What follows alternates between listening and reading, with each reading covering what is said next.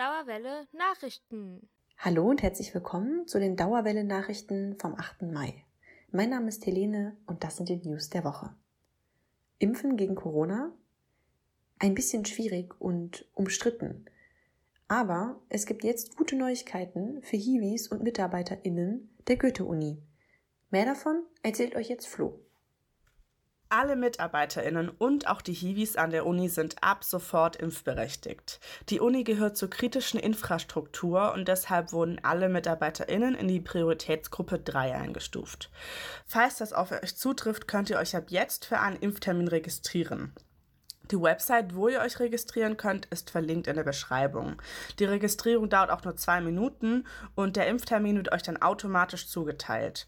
Im Laufe dieser Woche sendet die Uni euch per Post eine Arbeitgeberbescheinigung, also checkt mal den Briefkasten. Diese Bescheinigung bringt ihr dann zum Impftermin als offizielle Bestätigung mit, dass ihr impfberechtigt seid. Wer die Wahl hat, hat die Qual. So auch im Uni-Wahlsystem. Wie ihr dieses Jahr wählen könnt, fasst euch Flo zusammen. Bis zum 19. Mai kann man sich noch für die Briefe registrieren, falls ihr nicht online wählen möchtet. In diesem Semester finden nämlich Hochschulwahlen von Senat und Fachbereichsrat statt.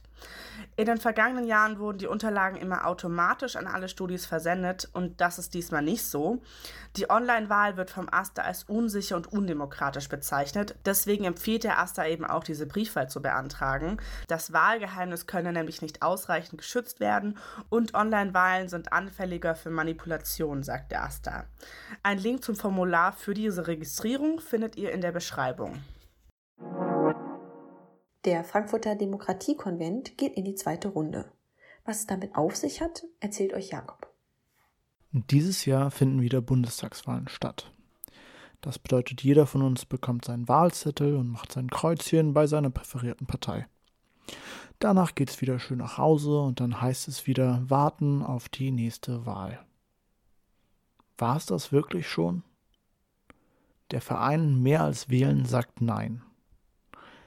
Demokratie ist für sie, wie der Name schon sagt, mehr als wählen.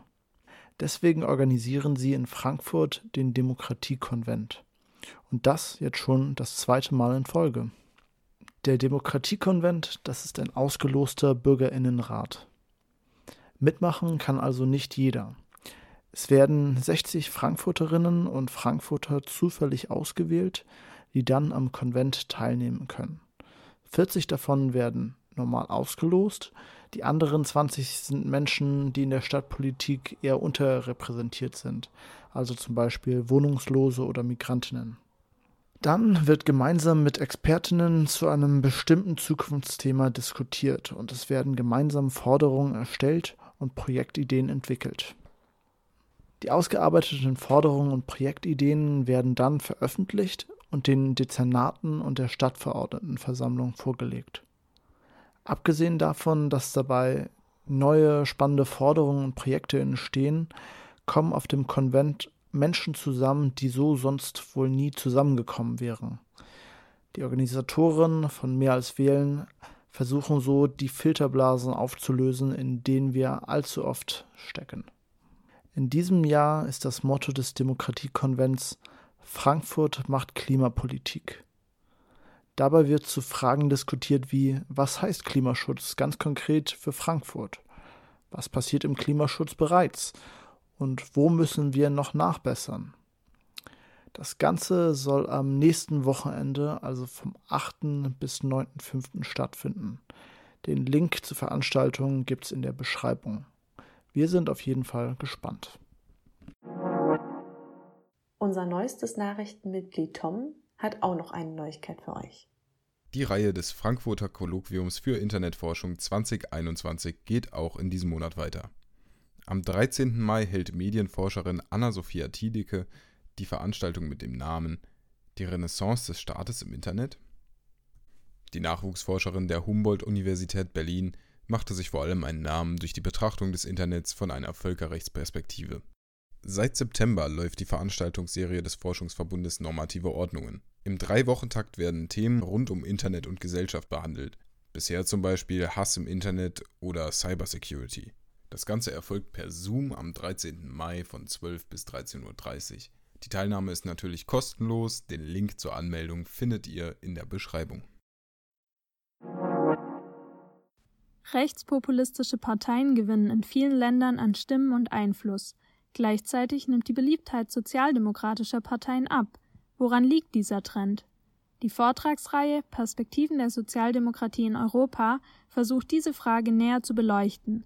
Dafür werden historische, kulturelle und gesellschaftspolitische Aspekte betrachtet und verglichen. Auch der Einfluss der EU ist ein Thema. Die Veranstaltung selbst läuft schon seit dem letzten Jahr, aber auch dieses Jahr gibt es spannende Vorträge. Am 12. Mai zum Beispiel liegt der Fokus auf Griechenland und Italien. Anmelden könnt ihr euch per Mail unter anmeldung at forschungskolleg humanwissenschaften.de. Und keine Sorge, die Vorträge findet ihr auch alle auf dem YouTube-Kanal des Forschungskollegs Humanwissenschaften.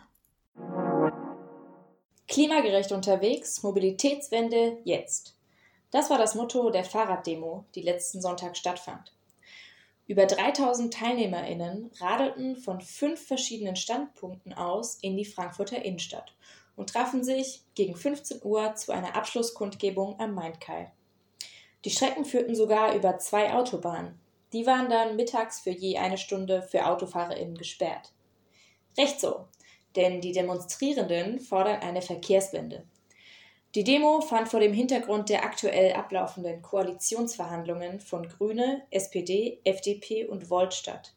Unter den Forderungen sind zum Beispiel Lückenschlüsse für den Radverkehr und die Ausdehnung der Maßnahmen der Fahrradstadt Frankfurt auf die Außenbezirke der Stadt. Die Frankfurter Regionalgruppe des Verkehrsclub Deutschland betont außerdem, dass die Investition in Radwege und ÖPNV auch ein Zeichen für soziale Gerechtigkeit sei. Ein Auto kann sich nun mal nicht jeder leisten.